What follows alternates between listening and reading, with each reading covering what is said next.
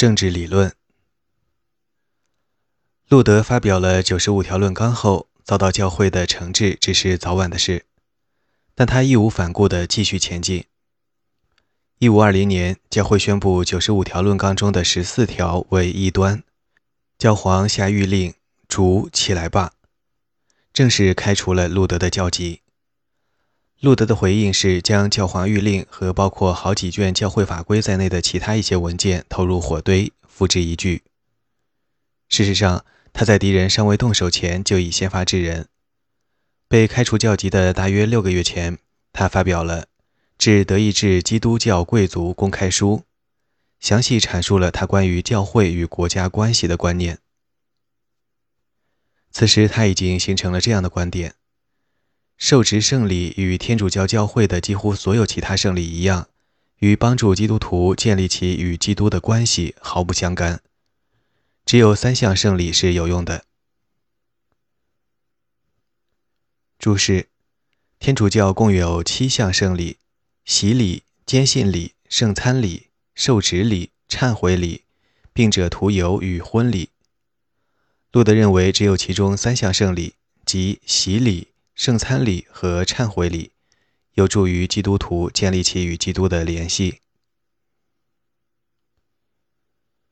这个观点从积极的角度来看，就是信徒接教士的理念。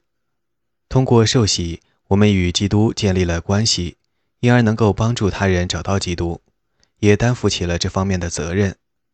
神父专职于此。教会是信徒的集合，比起可见的教堂，由上帝的选民组成的不可见的教会更加重要。有意思的是，奥古斯丁也提出过类似的主张。但比路德的思想精致多了。奥古斯丁认为，上帝之城是得救的人居住的城市，是凡人完全看不见的。教会不是上帝之城，因为教会的教众中有得救的，也有将会被罚下地狱的。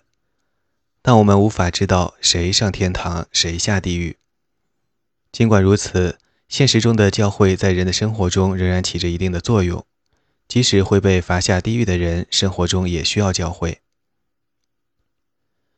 致德意志基督教贵族公开书火力全开，几乎没有他批评不到的东西。比如，他批评把王国分不同的阶层，将僧侣定为精神阶层，其他人定为世俗阶层的思想，称其为一派胡言。在基督教的社会里，每个人都属于精神阶层。同样。教会法规也是虚妄之物。教会不是政治体，并不与国家分管人的生活。教会法规也不是法律。公开书表示了对原始教会那种简单朴素的渴望。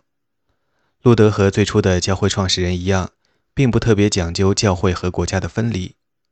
虔诚敬神的统治者必须满足信徒日常生活的需要。这暗示了国家应该对教会提供赞助或其他形式的官方支持。一年后，路德的攻击目标转向了修道院生活，把僧侣锁在修道院内与世隔绝，这使他们无法履行传播福音的责任。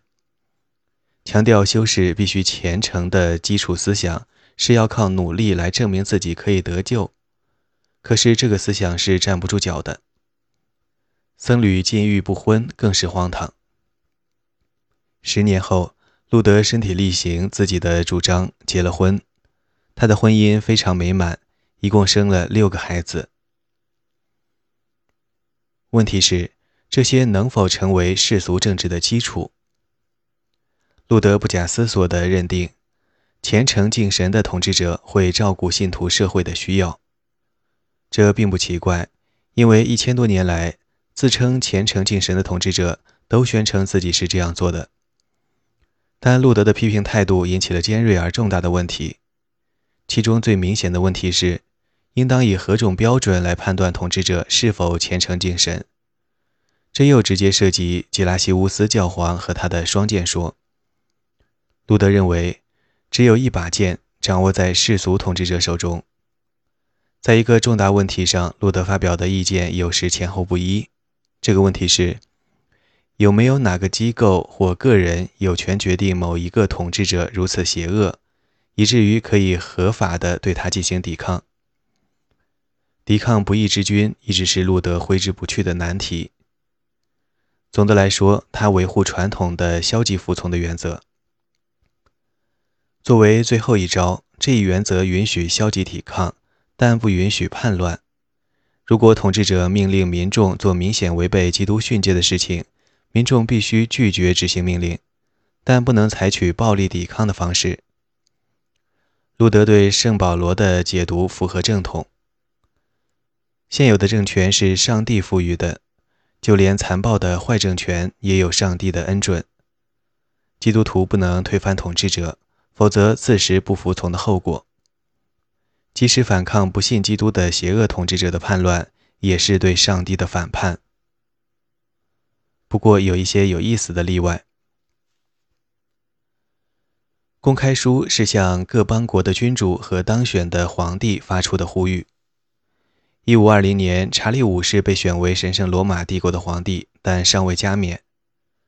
那时，路德没有想到德意志各邦国会分成不同的教派，也完全未能料到仍然坚信天主教的查理五世对他治下信仰新教的人民发动战争所造成的惨烈后果。尽管路德精明敏锐，但对使他借以保全的力量联合他，却茫然不知。公开书欲请世俗当局改造教会。他对霍亨斯陶芬王室的皇帝在12世纪和13世纪没能制服教廷表示惋惜。虽然路德同意腓特烈巴巴罗萨和腓特烈二世胃口太大，因傲慢不羁而遭到了上帝的惩罚。严格按修辞手法来说。公开书是就事论事的论辩，不是标新立异的政治理论阐述，但它产生的结果是巨大的。路德指出，教廷有三道防线，世俗政权无权指挥教会，但教会在精神上监督着世俗权力。只有教会能够解释圣经经文，只有教皇能够召集公会议并赋予他权威。若以路德坚信的信徒皆教士的观点为准，第一道防线即不攻自破。一旦打破了教会独一无二的地位，僧侣免于许多日常法律限制和义务的特权就随之而逝。由此产生的结论简单明了：基督教社会中有分工，却没有分权。第二道防线与每个人应自己读圣经的主张显然格格不入。尽管看起来教会似乎没多大作用，但路德并不是要消灭教会。路德思想激进，性格却趋于保守。他恨不得逼得教皇走街串巷乞讨度日，拆毁圣彼得大教堂，代之以一座简单朴素的乡村教堂。他呼吁皇帝或公会议改革教会，为此提出了二十七条建议。然而，据他的描述，改革后的教会将有十二位红衣主教和少数高级教士，基本没有行政机构，所以他并未把教会全部铲除。他甚至没有建议废除一切修道机构，只是提出了一条深合事理的建议，说任何人在三十岁之前都不应发誓终身不婚。教会的第三道防线是坚持只有教皇才有权召开公会议。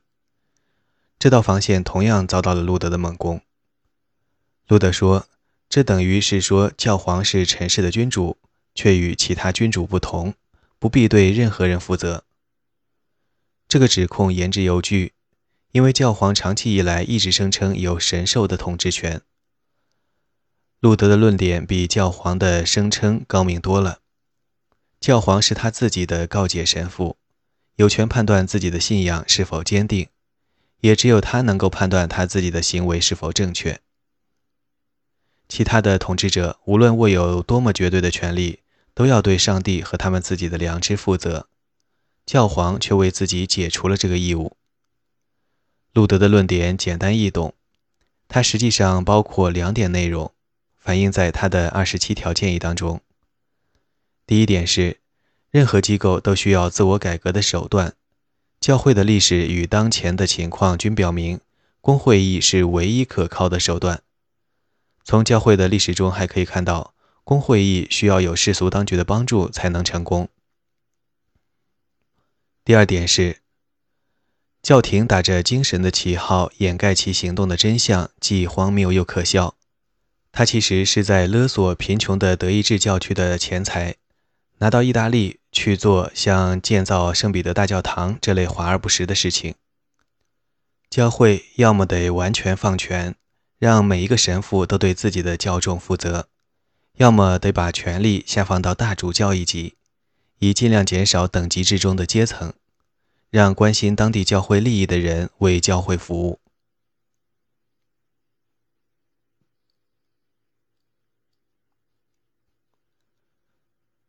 论世俗权威，公开书发表约三年后，鲁德又发表了他唯一一部专门讨论世俗权威的性质与范围的著作。他写作该书的动机并不清楚。与他对杀人的农民暴徒的痛斥，或对罗马的大祭司的攻击不同的是，论世俗权威的写作不是因为受了外部事件的刺激。也许正是为此，书中的语气比路德的大部分著作都明显的平和。不过那仅是相对而言。路德首先指出，他的公开书是为了使德意志的统治精英了解他们的积极责任。也就是明白他们应该做什么。可惜公开书没有完全达到目的。德意志的君主并没有变为更好的基督徒，也没有成为更能干的统治者。现在这本书是要告诉他们不该做什么，但肯定也起不了什么作用，正如他的其他著作一样。路德的文体特点之一就是长于讽刺。在这本书中，他更是极尽讽刺之能事。不过，路德的思维非常入情入理，从一开始就能看出他推论的走向和在推论的过程中可能遇到的困难。他开篇即语出惊人，说几乎所有人都误解了服从的意思。君主自认为有权任意而为，老百姓则认为。无论君主发出何种命令，都必须服从。比起统治者的谬见来，老百姓的错误还比较可赦，因为他们的只是错误而已。统治者的谬见却深植于虚伪之中。路德的思想非常清楚：德意志各邦国的统治者为了给自己的统治证明，说他们是在遵从皇帝的要求，好像对皇帝应该毫无条件的绝对服从。但他们完全是口是心非。如果皇帝要拿走他们的土地或占据他们的一两座城堡，他们一定会坚决抵抗，把绝对服从的理念扔到九霄云外。王公们还说，人民有义务绝对服从他们，因为他们是皇帝的权威和臣民的责任之间的传送带。但他们打出皇帝的旗号，抬出皇帝的权威，其实都是借口。用来对可怜的人民可以重税，迫使他们忍受教会的暴政。那些王公之所以能够得逞，是因为老百姓以为必须对统治者唯命是从，但老百姓对福音书和自己作为基督徒的义务的理解是错误的。路德不怀疑世俗权威的必要性，这一权威的象征是剑。剑是用来维护世间正义的，真正象征世俗权威的是刽子手的剑，不是法官的法袍。圣保罗有言为证：现实的权威乃上帝赋予，以震慑作恶者。路德比大部分人都更激烈，他认为不仅法律的代表，而且兵士使用剑都理所应当。基督徒不仅要服从法律。还要充当法律的执行者，杀人偿命的规矩从亚当的时代即已立下，该隐知道这个规矩。大洪水后，上帝又将其再次确认，这是神的旨意，必须服从。路德知道，许多激进派认为，基督不抵抗恶的训谕意味着禁止用剑，那么怎么能够允许用剑来消灭邪恶呢？对这个难题，路德没有直接回答，而是避其锋锐。先在基督徒和非基督徒之间，后在精神法和世俗法之间做区分。尽管受过洗的人比比皆是，但真正的基督徒却少而又少。真正的基督徒不需要世俗法律，或称世俗的剑。他们为了公正而遵循正义的规则，包括遵照不抵抗恶的训谕，对加之于他们的邪恶逆来顺受。不义之人遵守法律是出于不得已，他们需要法律来教导、强迫、敦促他们不做坏事。然而，每个人都会受到行不义之事的诱惑，所以才应将法律施于所有的人。真正的好人不需要法律，但真正的好人如凤毛麟角。若是要求众人都达到只有很少的人方能达到的高度，未免荒唐无稽。那么，基督徒可以参与制定和执行法律吗？路德的回答是：当然可以。如果行刑手、法院人员、法官或警察缺少人手，有能力胜任的基督徒就必须自告奋勇。没有法律，没有执法，世界就会是一片混乱，血流成河。基督徒对自己的同胞有责任，应该怀着良知，在政府和执法机构中发挥作用。不该只顾自己，而应服务他人。你能够同时内外兼顾，既达到上帝的王国的要求，又满足今世的需要。你经受邪恶和不义，也惩治他们。你不抵抗恶，但其实又对其有所抵抗。单就逻辑来看，这一推论并不完美，但非常有效。正直的人为了别人而拿起剑。也许有人会说，即使遵循此一推论，全由真正的基督徒组成的社会也是一个无力的社会，因为如果人民都决心不抵抗，应该拿起剑来保护别人的说法就失去了一定的说服力。可以将此说法斥为找茬抬杠。在一个由真正的基督徒组成的社会里，永远不会出现不抵抗的机会，因为没有人会对别人施暴。如果受到了来自外部的攻击，采取自卫行动来教训邪恶的来犯者是允许的。路德不愿意说要维持秩序必须有以赤裸裸的武力作为后盾的政府，而是进一步提出了两个论点：第一，信仰不能强迫；第二，对不敬神的统治者，即使不起来造反，也不应该服从。他为信仰不能强迫的论点提出了几个理由，但主要是重复了公开书中的分工理念和《论基督徒的自由》中的神学观点。社会主要通过处决罪犯这类简单的外部刺激来维持世俗的法律与秩序。这些外部刺激约束坏人，也提醒好人莫要忽视罪与罚的存在。在路德看来，精神法律不能算法律。而是通过信仰对心灵的约束。上帝知道我们是否在遵守他的法律，只有上帝能够看透我们的内心。世俗当局无权迫使人民采纳任何信仰，顶多只能逼迫人民违心地表示相信内心不一定相信的东西。这与后来霍布斯表达的观点非常近似。这说明这个观点本身不是对宽容的捍卫。洛克说：“宽容的国家应允许人民自由选择信仰，并和其他信徒一起公开敬神。而仅仅说世俗权力只能保证外部的一致，这并不足以实现洛克的信念。国家也许只要达到外部的一致，即于愿足矣。”霍布斯认为那就够了。他和路德一样，认为政府试图管住人民的心是白费力气。但他也认为，为了和平，政府必须对人民就有争议的问题公开发表的意见进行管控，并规定共同拜神仪式的形式。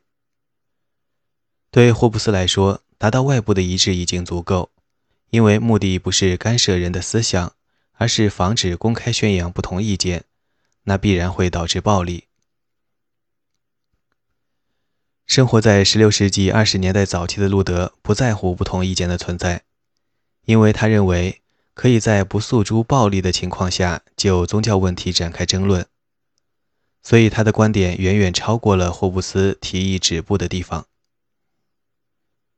一五二三年，他仍然认为不应强力镇压异端，必须尽力传播上帝的意志。